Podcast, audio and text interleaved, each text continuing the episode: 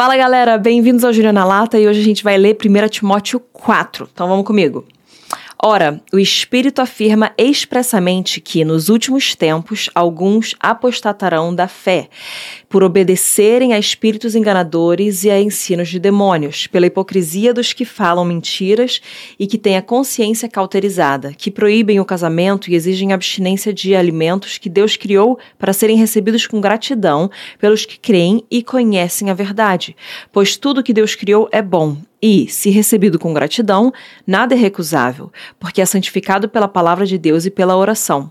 Expondo estas coisas aos irmãos, você será um bom ministro de Cristo Jesus, alimentado com as palavras da fé e da boa doutrina que você tem seguido.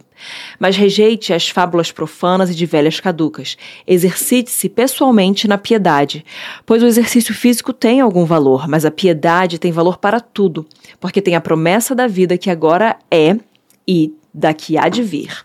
Fiel é esta palavra e digna de inteira aceitação.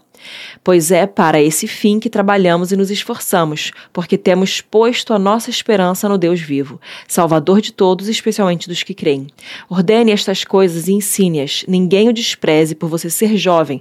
Pelo contrário, seja um exemplo para os fiéis na palavra, na conduta, no amor, na fé, na pureza. Até a minha chegada, dedique-se à leitura pública das Escrituras, à exortação, ao ensino. Não seja negligente para com o dom que você recebeu, o qual lhe foi dado mediante profecia com imposição das mãos dos presbíteros. Mediante estas coisas, dedique-se a elas, para que o seu progresso seja visto por todos. Cuide de você mesmo e da doutrina. Continue nestes deveres, porque fazendo assim você salvará tanto a si mesmo como aos que ouvem. Bom, é um capítulo muito especial ensinando aqui coisas muito, muito importantes pra gente como crente. Porque já lá no versículo 1, no meio assim, no meio pro fim, fala que nos últimos tempos, né, alguns apostatarão da fé. Então a gente precisa entender que existem pessoas que vão negar as doutrinas essenciais do cristianismo. Tem, existem pessoas que vão se distanciar da verdade. E a gente precisa estar atento a isso. Isso daqui não é uma uma licença para você ir para a internet e ficar criticando as pessoas que você acredita que não tem a teologia correta. Porque, em primeiro lugar, a gente precisa conhecer a Bíblia. Depois a gente precisa ter a nossa teologia estabelecida, estruturada. E quando a gente tem isso, a gente não tem que ir para a internet ficar. Gente, eu não sei se vocês estão ouvindo, mas no fundo tem o Benny berrando. mas a gente não tem que ir para a internet ficar julgando as pessoas e acusando as pessoas. Tem pessoas que vão para a internet para acusar uns aos outros a respeito de coisas que nem seriam uma coisa considerada uma doutrina errada. Às vezes são pontos teológicos que a gente só vai ter certeza e convicção de como que é o negócio quando a gente estiver com Jesus. Então, vamos parar aí de ficar indo pra internet, ficar agredindo e, e brigando e acusando e julgando uns aos outros. Isto nada mais é do que ser impulsionado pelo próprio diabo a fazer algo que ele quer que você faça, a divisão da igreja, não é? Então nós precisamos trabalhar e lutar pela unidade, pela união e não ficar indo para a internet propagando divisão, porque Deus ele não pode se derramar numa casa dividida. A casa dividida ela não fica de pé. Um reino dividido não permanece. Então o inimigo quer que eu e você venhamos trazer divisão para a igreja, para o corpo de Cristo. E nós não podemos cair nessa armadilha. Nós precisamos lutar pela unidade. Então Entendendo, sim, alguns apostatarão da fé. Nós vamos ver isso, pessoas negando as doutrinas essenciais do cristianismo.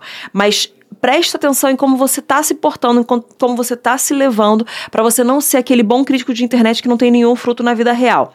Ou falei, é isso, né? Mas também que no, no último eu também falei algumas coisas bem um, interessantes, né, gente? Mas vamos seguindo aqui. Ele fala assim: por obedecerem a espíritos enganadores, olha isso, e a ensinos de demônios. Ou seja, Primeiro vem o engano, até Eva. Eva ela caiu porque ela deu ouvidos ao engano.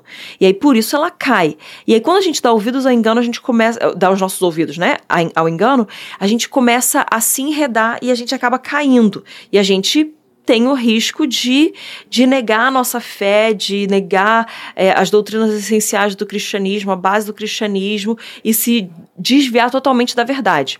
Então a gente tem que tomar cuidado com isso, porque primeiro vem o engano, aquela coisa que. E, e, o engano ele só entra na nossa cabeça quando a gente não tem Bíblia dentro da gente. Se você tem Bíblia dentro de você, quando o engano vem bater a porta, você fala: não, isso aí é engano, isso aí não é, não é verdade. Segundo para o versículo 2: pela hipocrisia dos que falam mentiras e têm a consciência cauterizada. Presta atenção. O engano e a mentira, eles cauterizam a nossa consciência. A mentira, especificamente aqui, porque eles falam mentira e têm consciência cauterizada.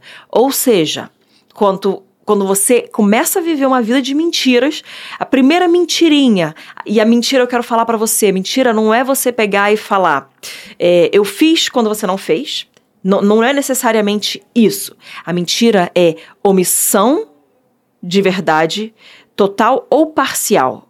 A omissão o Benito aqui falando. A omissão total ou parcial da verdade é mentira.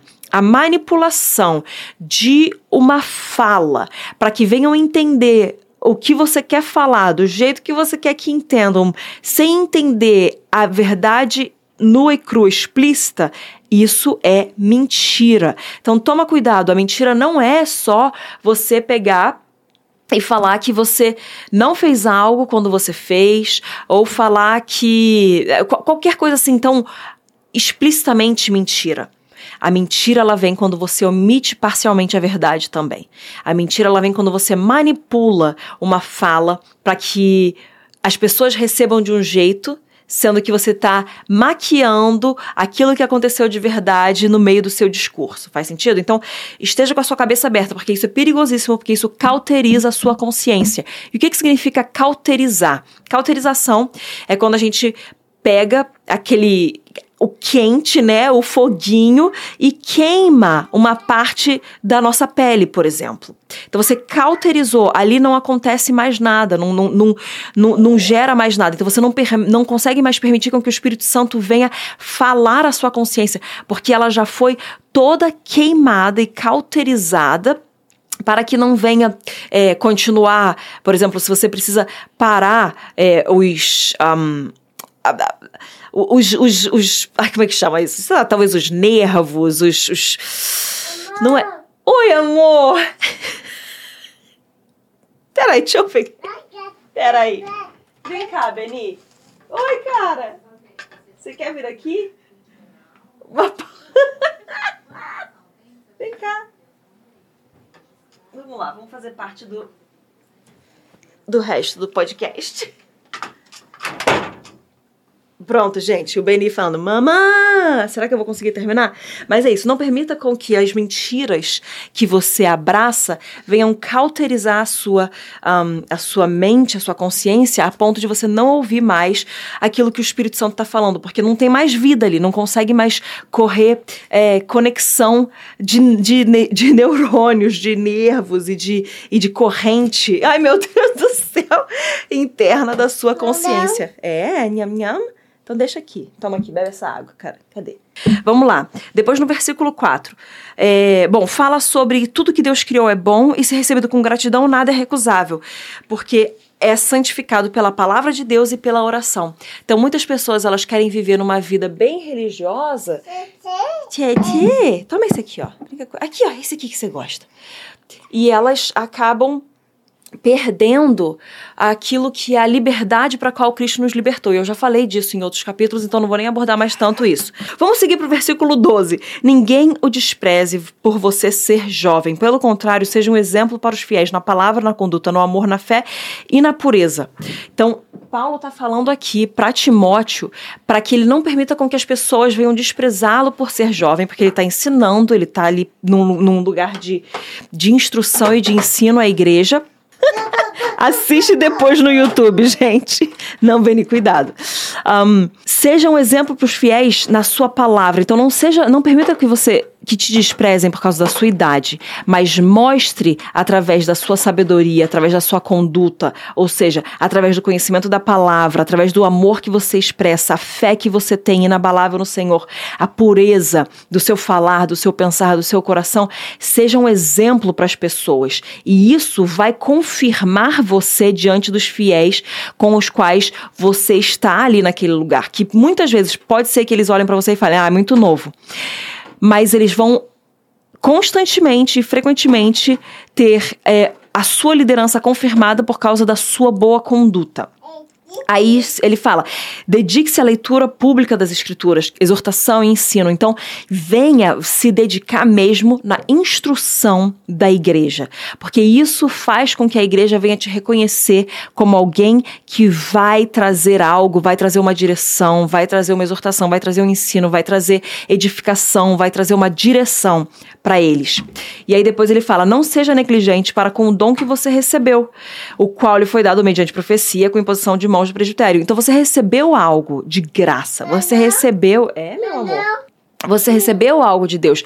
Não seja negligente. Valorize aquilo que o Senhor te entregou e faça algo com aquilo. Seja intencional, seja responsável, seja um servo bom e fiel. Multiplique os talentos que Deus colocou na sua mão. Cuide de você mesmo e da doutrina. No versículo 16 ele finaliza com isso. Então Paulo está falando para ele: você precisa cuidar de você e você precisa cuidar da doutrina que você ensina. E no, no 15 ele fala: o seu, seu progresso ele tem que ser visto por todos. A gente não vive por temor de homens. Entretanto, nós precisamos ser confirmados para os de fora. A gente já falou isso aqui em outros capítulos, em outros episódios, né? Mas capítulos da, da palavra aqui de Deus, das Escrituras. Você não vive por temor do Senhor mas você precisa ser confirmado para os de fora. A gente, a gente não faz as coisas com, com medo do que as pessoas vão achar ou deixam de fazer, mas nós fazemos por causa da posição que nós temos. Nós sabemos que nós somos exemplo, que nós somos um modelo, que nós estamos liderando, e isso nos custa algo, custa a forma como a gente se conduz. Então, tem escolhas que você faz diante das pessoas porque você sabe que isso é exemplo, isso é instrução. Então, não é guiado por temor de homens, mas é guiado pela sabedoria divina, pela sabedoria do Senhor. É, cabeção?